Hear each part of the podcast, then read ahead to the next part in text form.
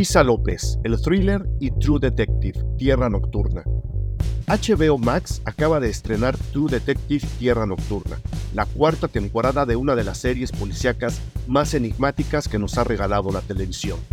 Ante eso, vale la pena felicitar a la directora de la serie, la mexicana Isa López, y a sus dos protagonistas, la ya legendaria Jodie Foster y a la debutante Callie Race, encargadas de interpretar a las dos detectives de esta cuarta temporada. ¿Por qué hablamos de True Detective Tierra Nocturna? En Cine Garage llamamos al thriller y desde el nombre, las locaciones en la Alaska del invierno con noches eternas, hasta sus elementos casi sobrenaturales, el thriller que López, Foster y Reis desarrollan tiene un sabor único. Es parte del legado True Detective, pero se sostiene con elementos propios y muy originales. True Detective Tierra Nocturna tiene lo mejor de los thrillers del siglo XXI entramos a un viaje de secretos que parecen engaños en el que tendremos un ramillete de escenas con la dosis perfecta de pesadilla. Casos que literalmente nos llegan del inframundo congelado y un par de detectives que antes que dar respuestas se enfrentan a un destino fatídico que las ha esperado toda su vida. True Detective Tierra Nocturna es una dosis de nocturnidad trepidante envuelve un caso policíaco que parece surgido de las más oscuras leyendas. En este podcast, Isa López, escritora y directora de la serie, nos hablará de dos legendarias películas que le ayudaron a dar forma a este relato. La recomendación, True Detective Tierra Nocturna puede verse en HBO Max. La segunda recomendación, escuchen a la directora Isa López hablar de los thrillers que forjaron parte del espíritu de la serie. De eso trata este episodio. Yo soy Eric Estrada. Esto es Cine Garage. Aquí cabe todo en cine. Queridísima Isa López, no sabes el gusto que me da volver a hablar contigo. Hemos platicado muchas veces, pero este, ahora hay una ocasión especial para hacerlo. Me da muchísimo gusto que tu carrera haya evolucionado hacia tantos frentes y en particular hace uno que me gusta mucho, que es el thriller, el relato policíaco, el, todo lo que podemos hablar alrededor de ello, que ahora se puede ver en True Detective, Tierra Nocturna. Entonces, te doy de nuevo la bienvenida a los micrófonos en Garage. Me da muchísimo gusto contactarte y te agradezco enormemente que me hayas abierto una ventana en tu muy apretada, muy, muy apretada agenda. Bienvenida a Cine Garage, Isa. Querido Eric, pues feliz siempre. O sea, sí, hay un montón de cosas que, y, carreras y promociones que hacer con la serie porque HBO nos avienta muy grande, pero hay un lugar muy especial en mi corazón siempre para tu trabajo porque has estado conmigo desde efectos secundarios, cuando se llamaba Radicales Libres, imagínate. entonces hace mucho, mucho Desde tiempo. entonces.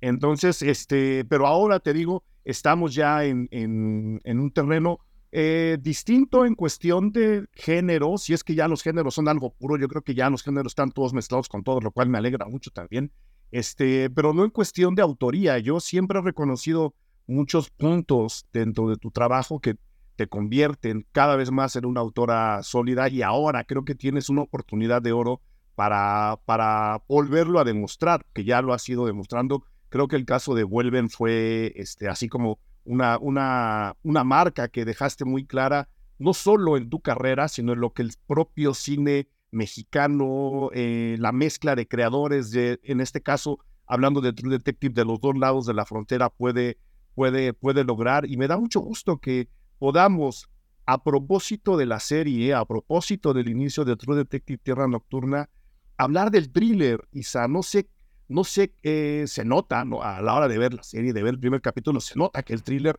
te gusta, le sabes, pero no sé qué tanto te ha influenciado en tu carrera como directora, como guionista, qué tanto veías antes como cinéfila, digamos, común y corriente alrededor del thriller.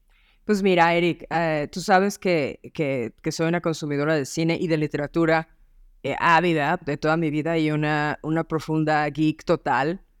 Entonces, eh, de la misma manera que, que siempre que soy un amante del cine de terror y que eh, no lo ejercí en mi carrera hasta tarde, hasta que, hasta que eh, no me quedó otra porque ya no lo podía contener y se vuelven.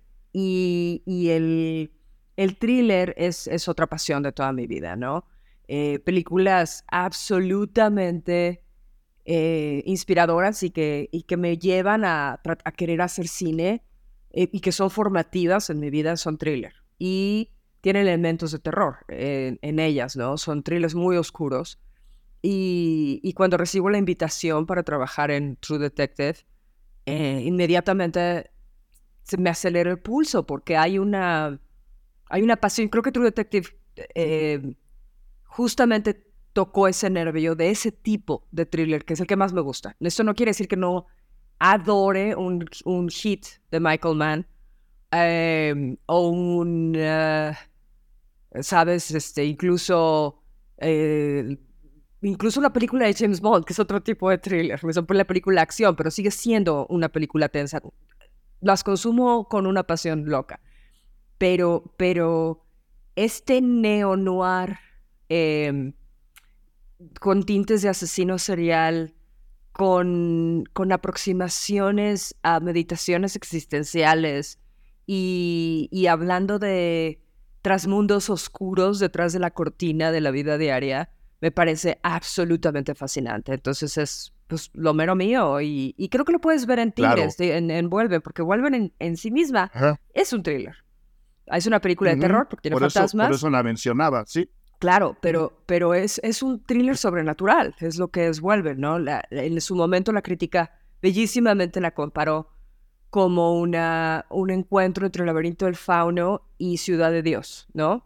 Y el lado de Ciudad de Dios es un thriller eh, policíaco al final del día, no policíaco, pero es una historia de crimen.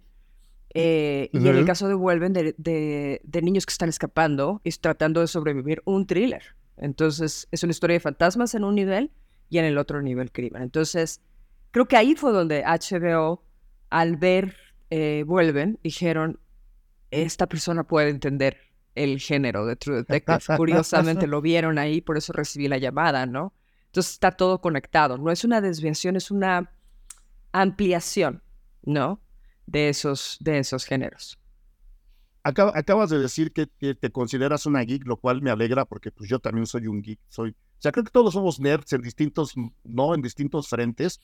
Eh, hay nerds de la comida, yo creo que soy un nerd del cine de terror y del, y del, y del thriller. Y ahora que mencionas el neo-noir, eh, en algún momento yo di un curso justo de cine negro, de, film noir, y cuando llegábamos a la, a la parte del, del neo-noir, eh, hablando de Fincher, ¿no? En, en, muy, muy en particular, en el debate con la gente que amablemente se inscribió al curso, eh, llegamos un poco a la conclusión de que el neo-noir, en donde creo que podíamos meter claramente, bueno, oscuramente a True Detective Tierra Nocturna, eh, te da una posibilidad todavía más amplia que el noir tradicional, ¿no? Entonces, este, no sé si tú tienes alguna especie, yo tengo la mía personal, de lo que ahora se podría considerar neo-noir o lo que tú consideras como, como neo-noir.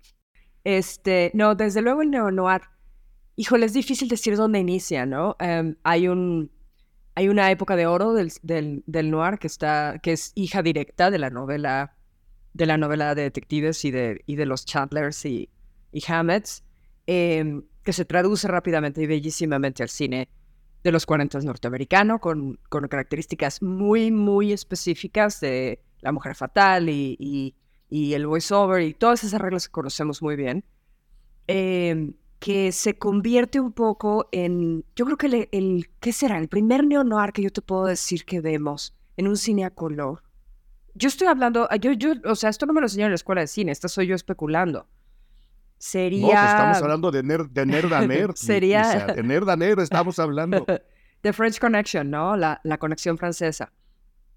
Creo que ahí tienes algo que es un poco lo que yo hice con True Detective, ya llegaremos ahí, que no, sin seguir todas las reglas, no hay mujer fatal, no hay voiceover, no hay, eh, eh, eh, esa voz que nos narra del narrador, pero sin embargo tiene todo el sabor, unos, unos personajes muy similares a, de estos hombres fallidos, corruptos, violentos, con morales muy grises, y que lo haces espectacularmente, ¿no? Y, y, que es esencialmente un thriller, mucho más que las películas de los 40. Entonces, agarra los elementos del thriller con persecuciones famosísimas, históricas y que crearon una escuela cinematográfica. Friedkin lo hizo ahí, pero con esos elementos de, de, la baja ciudad, de la ciudad secreta, ¿no? Ese Nueva York sucio de los 70. Entonces, yo creo que seguramente estoy diciendo una barbaridad, me estoy saltando trabajos importantísimos, pero ese es el primer momento donde siento que tiene un, que se reinventa el género del cine negro. Em, y, se, y se reinventa, perdón que te interrumpa, porque además Friedkin, con, mencionando y aceptando todo lo que tú estás diciendo, le mete un tono semidocumental que hace que la película, ¿no? Te, te diga, te puedes encontrar a este señor dando la vuelta a la esquina, ¿no? Y ahí como que la, la sangre te hierve de manera diferente al ver un, noir o un thriller, voy a entrecomillar, tradicional. Creo que Friedkin le mete ese tono casi documental y lo y, convierte la película en una, en una bomba emocional que contrasta mucho con la fotografía, que es súper fría, ¿no? Sí, es una... El todo lo estilizado del, del, cine negro de los 40, porque es profundamente estilizado y desde, desde el estilo actoral, el estilo de fotografía, el hecho de que sea blanco y negro en sí mismo lo separa de la realidad, ¿no? Del, de la percepción de lo real. Em, y lo hace estilizado y, trae toda una influencia enorme del expresionismo alemán, ¿no? Y, de, y de, esta idea de que las tormentas interiores de los personajes se derraman y, llenan la pantalla en sus colores y en sus sombras, ¿no? Em, pero, pero Friedkin lo, enfría, como dices muy bien, y lo, lo, convierte, lo, hace cotidiano y lo hace real. Em, y lo hace mundano, le quita mucho del romance, eh, y entonces, pero lo que gana, lo que, lo que pierde en romance, lo gana en, en, en ferocidad, en, que lo que estás viendo parece que está sucediendo de verdad. El estilo, Gene Hackman trabajando en, en, un naturalismo excepcional. Y todos estos personajes secundarios eh, que aparecen detrás, que parece que los agarraron en la esquina de las calles de Nueva York. Entonces, eh, es, es una reinvención profunda del género, ¿no? Y, creo que eso informa encarnaciones posteriores de, del fenómeno.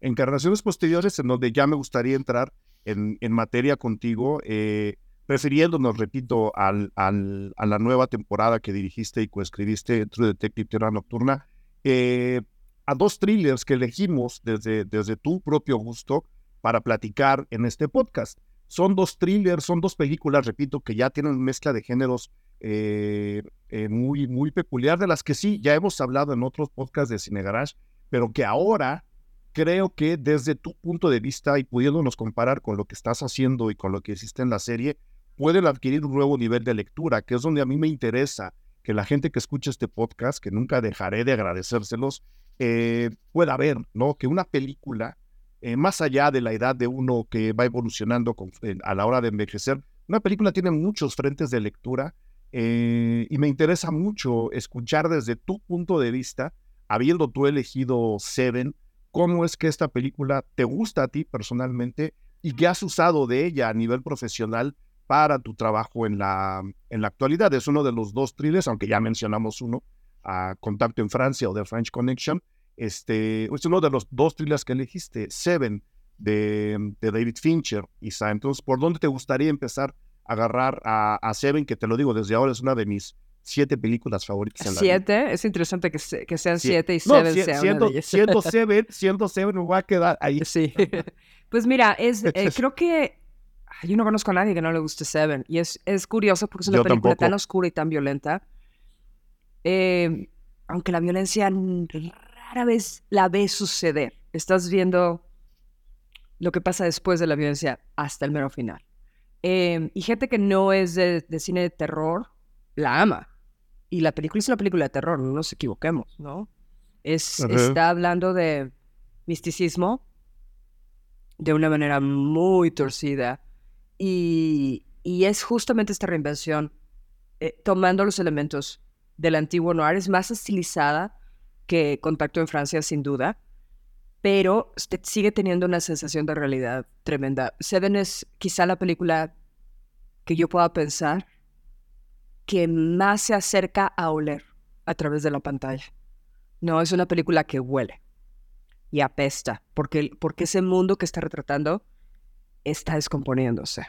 Y, y los, las víctimas de estos crímenes huelen. Y, y, el departamento de este asesino huele. Y la ciudad por la que se mueven estos personajes apesta. Porque, porque hay una sensación y hay un subtema constante que es, que es el punto de vista del personaje de Morgan Freeman de, de esta ciudad está podrida. Está muerta y el cadáver se está descomponiendo. Y eso eh, informa todas las escenas, informa cómo está filmada, informa eh, todo el, estilo de actuación, la puesta en cámara, todo, que es una maravilla. Entonces yo la vi eh, en el momento que salió en pantalla en México, que debe haber sido el, año del señor de... 1990, la película es del 95. Iba a decir 94-95, sí. es 95, em, sí. Y este, y, y, es un shock verla en, en cine cuando no estabas preparado para ver una película así. Lo único que tú podías haber preparado psicológicamente para esa película es la otra película que discutiremos eh, eh, después. Al ratito, al ratito. Pero, pero es, sin embargo, esta es una reinvención eh, del género profunda y que, y que reafirma esta escuela del, del cine de asesinos seriales y los, y los policías que están tratando de atrapar a estos a estos criminales que a veces están conectados con misiones que vienen de un cosmos más amplio, ¿no? Entonces, ¿por qué llego a... ¿Por qué, por qué estoy hablando de Seven ahorita? Es porque cuando recibo la misión de True Detective y me, y me vuelvo a sentar a verla, yo fíjate que cuando vi eh, True Detective en, en, la televisión, yo la vi religiosamente el domingo que, que HBO soltaba el capítulo y me sentaba a ver. Yo no la vi años después, ni, ni la vi, la vi como se fue soltando en su original y nunca la volví a ver, eh, curiosamente. Creo que la, la vi y, fue una cosa que satisfizo y no me dejó con la necesidad de revisar.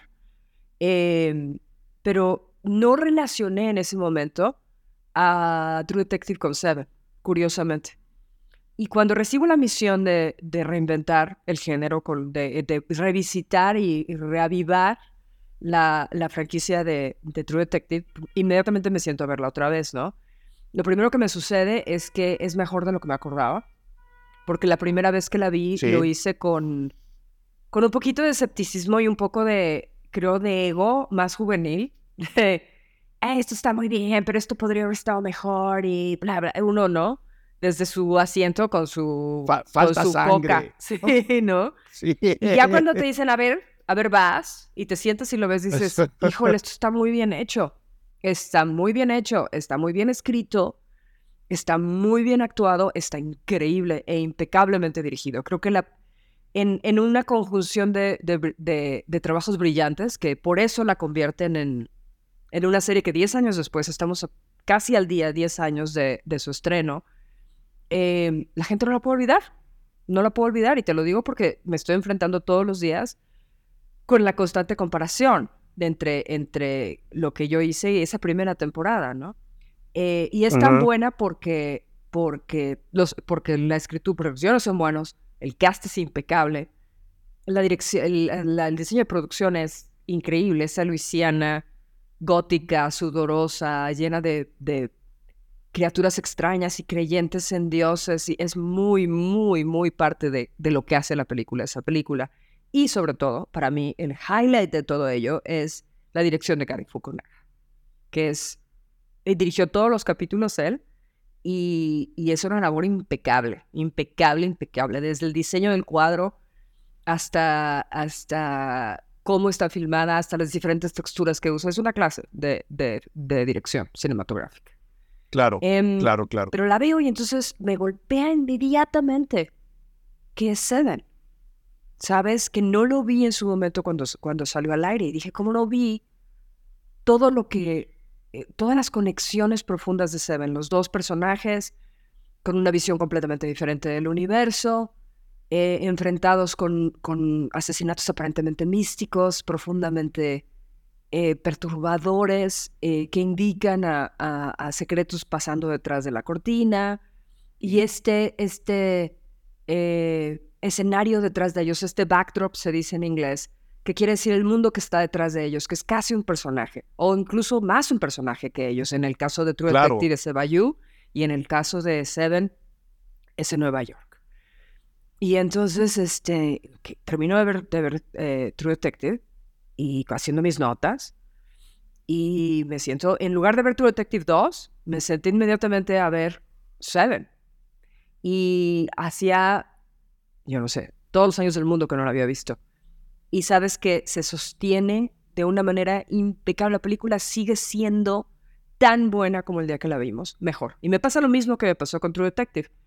Cuando la vi en el cine, escuinclita, diciendo, no, pero a ver, si el que se muere por gula lo mata su propio pecado, ¿por qué no el que el de la pereza? Entonces, eh, en la de no, no son consistentes y podría haber sido por, por niña mamona, ¿me entiendes?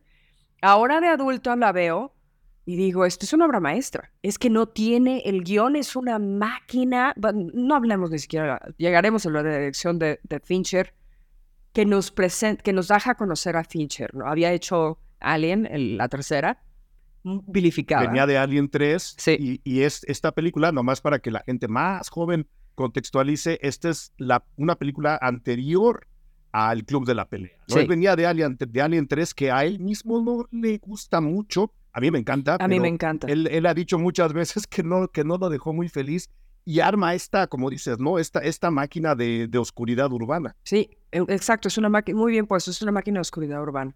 Viene, él viene de hacer Alien, eh, viene de publicidad. Eh, y luego hizo Alien, la tercera, que fue vilificada. ¿Es la tercera o es la cuarta? Una, es, la, es la tercera, la es tercera. Alien 3. La sí, sí, la cuarta fue, fue Juno. Es la tercera.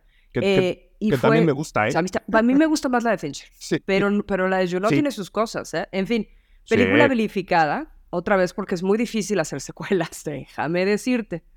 Este, pero sobre todo secuelas de películas que son amadas, ¿no? Este, pero el estudio es una película muy grande, entonces el estudio tiene mucho control y en ese momento es un director que no, aunque viene de ser muy fuerte en comerciales, no tiene el poder en Hollywood que necesitas para parar un estudio que, que se quiere meter en tu película. Entonces, no creo que tuviera el nivel de control. Por fin César es famoso por por controlar hasta el último eh, detalle de sus películas y filmarlas exactamente como las imaginó. No, no se mueve, no descubren el escenario. Él, filma como imaginó y hasta que las cosas no se alinean con lo que vio en su mente, no deja de hacer tomas. Eso me lo dijo Jodie Foster, admirando profundamente su trabajo. Este, entonces, pues vemos, ahí es donde el mundo voltea a ver a, a David Fincher y se, y se va para atrás porque, porque es eh, auténticamente el, la, el material del que están hechas las pesadillas. No, es, es las imágenes de esa película. dándole la vuelta al, al halcón maltés, ¿no? Exacto, exacto.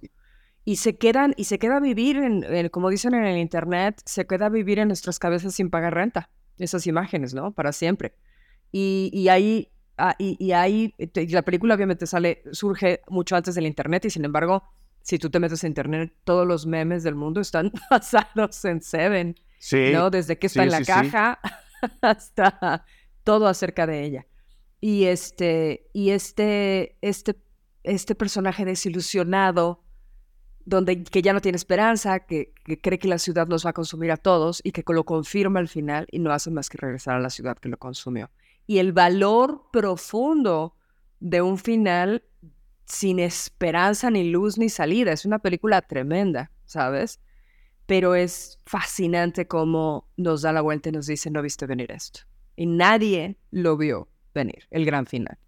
Hola, ¿qué tal? Yo soy Eric Estrada, director editorial de Cine Garage, y vengo a invitarles a que se sumen a nuestro perfil Patreon en www.patreon.com diagonal Cinegarage. Abrimos este perfil primero para agradecer a toda la gente que con su suscripción apoya a la producción de estos podcasts. Y en segundo, para que, a manera de agradecimiento, puedan disfrutar de una gran cantidad de textos, entrevistas, imágenes, reportajes que les compartimos de forma exclusiva a la gente que está suscrita a este perfil. Ahí van a encontrar críticas a los estrenos tanto en cine como en streaming, recomendaciones de serie de televisión, entrevistas, van a conseguir descuentos a nuestros talleres, entradas gratis al cine, a premieres, a funciones especiales y podrán disfrutar la cobertura de festivales de cine nacionales o internacionales. Así, ustedes, con esa suscripción que pagarán mensualmente,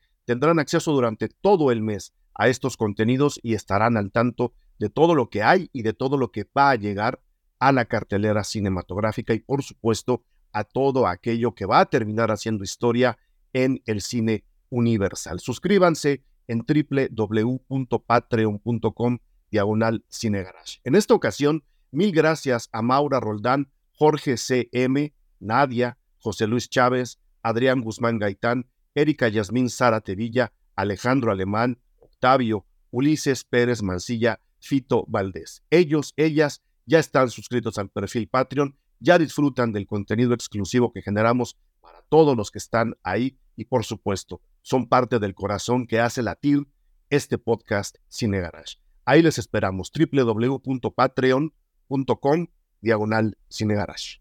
A mí, a mí lo que me gusta justo del final y justo de la manera como, como la describiste, de que mucho ocurre detrás, detrás del telón mientras estamos viendo la película, es que no, es como aventarle una chispa a la pólvora de la imaginación de quien está viendo. Entonces hay un remolino atrás de ti en medio de una película en donde prácticamente no se ve nada. A mí me encantan las películas oscuras, me encanta la pantalla oscurecida y es que haya tantas sombras y que haya ropa muy oscura en la película, que esté lloviendo todo el tiempo mientras tú te estás imaginando, como dices, ¿no? Una serie de cosas, qué pecado viene, qué habrá hecho este para merecer este, este castigo, se me hace un, un truco, ¿no? En el mejor de los sentidos, bien ingenioso, bien, bien emocionante. Si alguien de la gente que está escuchando este podcast todavía no ha visto Seven, por favor, por favor, consíganla. Yo en, en, la publicación para los Patreons de este, de este podcast, ahí voy a poner todas las películas que mencionemos, donde pueden verse en, en streaming. Eh, vayan, corran a verla. Creo que, creo que de verdad es una, es una tormenta que nos, que, nos, que nos merecemos. Y supongo que mucho de eso se filtró a tu True Detective, ¿no, mucho. ¿no Isa? Mucho a, la, hora de, estudiar y de escribir, creo que mucho se filtró para allá. Mucho, fue muy, es, fue muy interesante, ¿no? Es, es, es un hábito completamente diferente. Son dos mujeres, lo cual implica otra serie de cosas, pero sin embargo hay una influencia de Seven. Hay una influencia de Seven, eh, sin duda. Em, una cosa muy interesante, y esto me va a llevar a hablar de la otra película, porque lo que a mí me pareció cuando me senté a ver Seven es cómo demonios vas a ser a un asesino serial que sea después de haber hecho, ah, después de haber visto el mundo entero y haber perdido la cabeza con Aníbal Lecter. No hay manera, ¿no? Aníbal Lecter es el, es el alfa y omega del asesino serial. No, no, eh, eh, eh, es increíble porque la película empieza el género y lo mata. ¿No? O sea, no, no puedes crear a nadie que sea tan fascinante como Aníbal Lecter.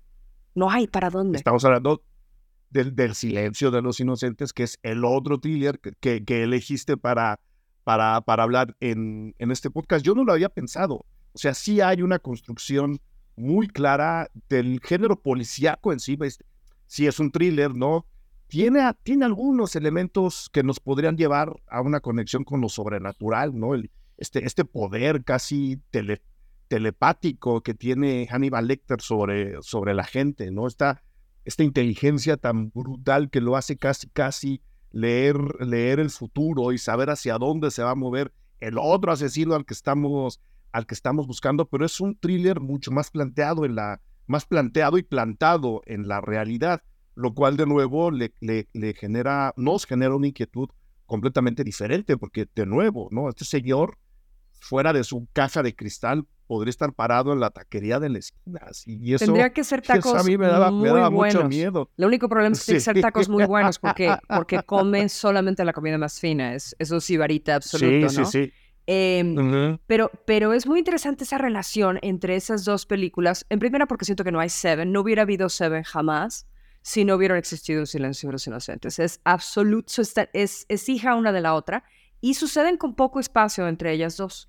Y después de ellas dos, no hay nada que sostenga sus géneros como al nivel hasta True Detective. La única otra película que siento que lo hace es em, Bueno, Henry, pero son películas independientes. Henry, que creo que es antes, si no me equivoco incluso, eh, retrata a un asesino en serie. Y está una joya que creo que está totalmente desaprovechada y desapercibida, que es Prisioneros, eh, de Denis Villeneuve. Pero, pero creo que Prisioneros es después de... de andan rondando el, el, fin de siglo, ¿no? El, paso entre el siglo XXI y el, y el del siglo XX y el siglo XXI andan rondando por ahí, pero creo que sí, los dos pilares, uno está en Seven y el otro está en el silencio, de y el silencio es 92 y Seven es 95, están muy cerca una de la otra. Es muy interesante. Están muy cerca, muy, muy cerca, sí. Ahora, lo, cuando yo, después de haber visto Silencio Inocentes, que a diferencia de Seven, no le, no, haciendo una squinkla, la vi en el cine y dije, no, esta película es perfecta.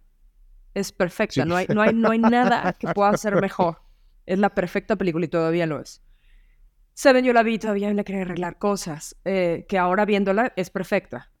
es, perfecto. Claro, sí. Pero, pero, pero el silencio de los inocentes, incluso en mi, en mi infinita vanidad de niña boba, la encontré perfecta. Eh, y yo cuando me senté a ver Seven y empecé a ver los asesinatos, dije, a ver cómo le van a hacer. Porque el asesino que nos traigan no va a poder tener el carisma, nunca, nunca, no va a poder competir con lo siniestro del silencio de los inocentes. Y brillantemente lo que hizo Fincher ahí fue que el personaje era todo lo contrario de, de Lecter, que es el hombre más singular del universo, es el genio absoluto, es el sibarita, él sabe todo, es el hombre, es el hombre más inteligente y sabio de la Tierra. El asesino de Fincher no tiene ni nombre, siquiera. Es John Doe. Y tiene la cara más anónima del planeta porque, porque Kevin Spacey siendo un gran actor y con otros muchos problemas políticos en los que se ha metido y de, y de, y de comportamiento posteriores, tiene una cara bastante anodina. Lo viste anodino, le borran las huellas digitales y, se convierte en nadie. Entonces, como no puedes competir con, con el personaje más fascinante y complejo, lo que haces es ser el antipersonaje. El personaje que no existe. Es la única manera. Y lo hace muy bien. Y es, es brillante, tienes que conceder que es la única manera hace la sombra de nadie. Claro, tú de, de, de los dos criminales, para llamarlos ya en un, modo más genérico, personalmente, ¿cuál te gusta más? ¿El, el, el hombre que no tiene nombre y que no tiene ni siquiera huellas digitales o la enorme personalidad ultradominante? Cada quien en su, en su, en su inteligencia, ¿no? Pero uno es como el, el ya llegué, el yo, a mí no a nadie me puede imitar personalmente, ¿qué criminal te atrae más a ti? Hannibal Lecter es infinito. Es, es, es, es infinito y, y, ha probado ser infinito en el sentido de que, bueno, Michael Mann antes de esto hizo Manhunter, eh, donde ya aparece Hannibal Lecter. Y luego volvieron a hacer Manhunter como Red Dragon después de Silencio de los Inocentes. Hannibal Lecter nadie lo pudo capturar, ni dudo que lo consigan de la manera en la que lo hizo El Silencio de los Inocentes, pero ha habido múltiples intentos. La película de, de Michael Mann precede, pero después de, después de Silencio de los Inocentes hay tres películas y dos series de televisión que lo visitan hasta ahora, ¿sabes? Algunos momentos muy interesantes en toda esa colección, sin embargo, no hay como, como eh, Good Morning Clarice. creo que creo que creo que es un momento, son momentos otra vez icónicos del cine, ¿no? absolutamente icónicos del cine. Y lo que pasa con el silencio de los inocentes es otra vez este este este eh, jovencita de, de, cara fresca, sedienta de, de hacer al mundo mejor. Eh, lo he hablado muchas veces con Jodie, porque la infinita y constante comparación el único personaje eh, que es un detective que ella ha hecho desde Clarice es en True Detective conmigo. Y, y el día que yo la conocí, eh, porque le mandamos los, los guiones y, le gustaron y le mandamos vuelven y le encantó y dijo vamos a conocernos, nos fuimos a comer lunch. Y, y es una mujer de las personas más inteligentes que conozco en el mundo y conozco gente muy inteligente.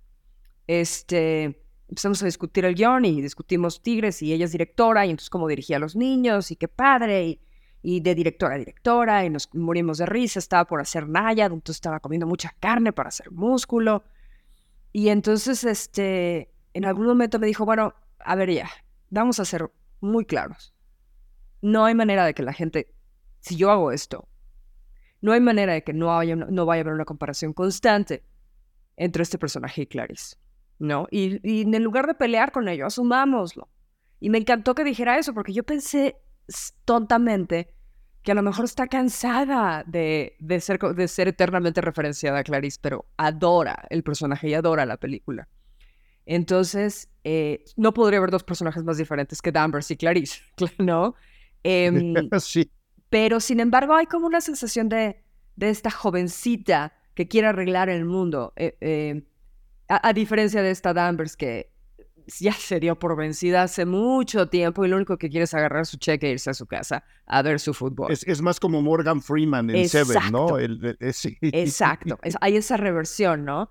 Y, y, y, más Clarice es el personaje de, de, de Finn Bennett que se llama Peter Pryor. Es mucho más la representación de, de Clarice en esta, en esta serie. Pero eh, pero es esa diferencia en ese mundo donde vemos a esta chica corriendo en el bosque y empezando su carrera y, y de repente literalmente baja al submundo, donde hay estos monstruos en cuevas, porque parecen cuevas, ¿no? Parece, es, auténticamente un calabozo, ¿no? Y, y llega a hablar con este extrañamente perfectamente limpio vestido, todo, todo perfectamente ordenado, que le dice unas cosas muy perturbadoras y luego los demás monstruos que están en, el, que están en ese calabozo mueren porque ofendieron a esta chica. Y se da cuenta de que está entrando a un universo a otro nivel del videojuego, donde que está lleno de monstruos, ¿no? Y que, y que para poder salir del, de este videojuego va a tener que ensuciarse las manos y el alma. Eh, y es un personaje cambiado cuando sale del otro lado, que literalmente, literalmente tiene que caminar por la oscuridad para poder salir. ¿Por qué? Porque la oscuridad la ha protegido todo este tiempo. ¿no? A, mí, a mí lo que me gusta justo de, de, la relación entre ellos dos, de esta, como dices, esta chica que quiere arreglar el mundo, es, a ver, la única manera en que vamos a arreglar este caso en particular, que es muy duro, que es muy profundo, que es muy violento, es que te hagas aliada del propio mal al cual quieres combatir, que es para mí uno de los elementos centrales del thriller tradicional y en este caso de lo que podríamos llamar eh, neo-noir. Creo que El silencio de los inocentes tiene también su toque, su toque neo-noir, ¿no? Creo que Clarice se enfrenta a un destino del cual nunca había tenido noticias y que de repente la aborda y le dice, vámonos para abajo, los siete infiernos de Dante en un solo capítulo, ¿no? Y para arreglar, para salvar las vidas que quieres salvar, tienes que aliarte con el mal mayor, que es este señor que parece que no rompe un plato y que te haría la tarea de, gramática, ¿no? Con los ojos cerrados, que es tremendamente inteligentes, de alguna forma quitarle la fuerza a uno para dársela a otro. A mí esas contradicciones del thriller me gustan, me, me, gustan muchísimo. Yo no me atrevería, no tengo tu valor, a elegir ninguno de los dos criminales, pero a mí la película se me hace, se me hace fundamental. Y ahora que mencionas el trabajo con, con no sé si ambas reestudiaron juntas la película o Jodie dice, no, yo ya me la sé de memoria, yo ya sé lo que tenemos que hacer, ¿cómo, así como nos filtró algo Seven a True Detective, si hubo algo y cómo es que eso se filtró del silencio de los inocentes a la serie. Mira, eh, lo que pasa es, para mí la genealogía es clara, ¿no? yo, mm, mm, eh, Tierra Nocturna viene de True Detective. Es su, es su descendiente directo. True Detective viene de Seven. Y Seven viene del silencio de los inocentes. Entonces, eso es una genealogía directa. No hay, no hay desviaciones del silencio de los inocentes a Tierra Nocturna. Que es la razón inicial por la que deseo, decido mandarle el guion a Jody. Porque si este es el juego que estamos jugando, vamos a jugarlo bien. No, vamos a traer a uno de los elementos que hizo el silencio de los inocentes una cosa tan extraordinaria y tan perfecta. Y, y tengo la fortuna de que, de que Jodie no, es, no solamente no está cansada de hablar de la película, sino la ama y la va a amar siempre. Em, y, ella te, se, lo, se lo ha dicho a la prensa en múltiples ocasiones. Las dos experiencias que más ha disfrutado de filmar en su vida son El silencio de los inocentes y True Detective. Y, y las relaciona mucho, como, como, como, no la historia necesariamente, pero son el mismo género al final del día, y la manera en la que sucedieron las cosas para ella, desde el guion funcionando a cómo se, cómo se creó una comunidad con el equipo, cómo había una fe en la historia que estaba, estaban contando, estábamos contando, y entonces siempre hay ese paralelo, y además obviamente, obviamente la constante comparación en la prensa, es infalible la pregunta, ¿no? Cuando hemos estado dando, infalible. Y ella lo, lo toma con muchísima gracia y elegancia, como todo lo que hace, y le va a decir a todo el mundo, no hay dos personajes más diferentes, ¿no? Pero hay, pero hay esas referencias. Hay un, hay un, un personaje que es ligeramente Clarice, que es, que es Peter Pryor. Hay un, hay un, hay una personaje que es Matt Morgan Freeman, que es el descendiente de, la otra película, como bien dices tú. Hay, eh, hay un nerd científico que, como el silencio de los inocentes, explica la naturaleza de la, de la, eh, ¿cómo se dice? Em, de la mariposa, este, de la polilla esta negra. Eh, entonces tiene que ir a hablar con estos científicos para que le expliquen eso y son unos personajes muy interesantes. Aquí tenemos a un geólogo y vimos, y para eso nos referenciamos a la escena esa de Clarice hablando con los científicos. Aquí tenemos un geólogo que le va a explicar este, qué estaban haciendo los científicos de Salal. Creo que eso no lo han visto todavía, pero llegaremos ahí. Eh, entonces hay, hay conexiones eh, constantes y, yo, en lugar de esconder las influencias que informan mi trabajo, las son homenajes, realmente. Yo no, no hay manera que pudiera estar haciendo lo que estoy haciendo si no es por todo el cine que devoré, ¿no? Entonces, em, como ahorita ya en, Twitter explotando por todos lados, porque la, porque la, la serie tiene una profunda influencia de, de La Cosa de John Carpenter, pero en lugar de esconderlo, lo que hice es poner el DVD, el, el VHS justo detrás de Jody. Y lo puedes ver ahí. Claro, ¿no? para que digas, sí, sí estoy hablando de esto. Sí, estoy hablando de esto, ¿no? Y hay, hay, hay em, eh, cuadros, en el, sobre todo en el episodio 6, que están tomados de la película de Carpenter, ¿no? Em, entonces, eh, creo, que, creo que, como bien lo dijo ella en ese launch, en lugar de hacernos tontos, vamos a abrazar esas referencias, ¿no? Que son los que hacen que este cuento que estoy contando, que es nuevo, de todas maneras resuena con otros, muchísimos otros cuentos que, que son parte de nosotros. Entonces le habla a, a, a ese, extra, ese, ese nostalgia que tenemos de esas historias.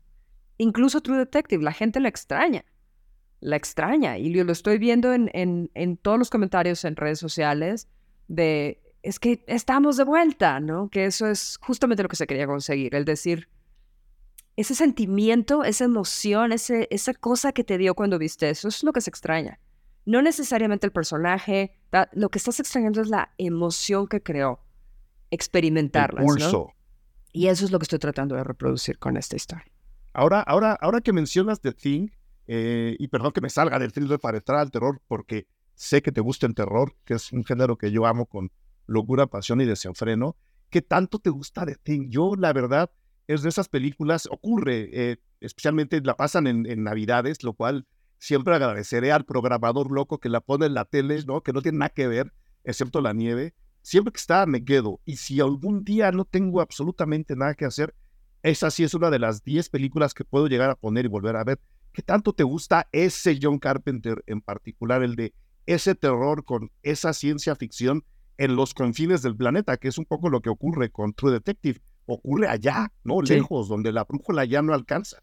Eh, ¿Qué eh, tanto te gusta de Thing? Amo, amo The Thing. La, la desde su primer momento. Fue la primera versión que vi, porque hay una versión anterior, es un remake. Sí. Y luego, Y luego hay una posterior. Hay una que es una secuela de lo que pasa no, espérame, espérame. Es una, es una precuela. Es lo que pasa en la estación eh, donde están los noruegos. Que, que les. entonces es. Ha, sido revisitada. Dicho lo cual, es una pequeña máquina de perfección. ¿No? Ese, eh, tiene uno de los mejores finales nunca existidos en el cine de terror. De absoluta incertidumbre. No lo cuentes, no lo cuentes. No, no, no, no, no. Nada más voy a decir que es de, de absoluta incertidumbre. Sí. Este tiene uno de los mejores principios en el cine de terror. Empieza con un, con un, eh, un long shot, una toma muy abierta desde un helicóptero de un perro corriendo en la nieve solo. y, y no entendemos por qué. Lo, están, lo está siguiendo el helicóptero al perro, ¿no? Y nos damos cuenta que le están disparando. Con una escopeta. Lo están ¿no? disparando, Sí, lo sí, quieren sí. matar. Entonces todos decimos, no, maten al perrito, es la regla número uno de la película de terror, no maten al perrito. Y así es como empieza. Y se pone muy complicado. Ahora, lo que pasa con las nuevas generaciones que se enfrentan a, a The Thing es que mm, les cuesta trabajo los efectos especiales.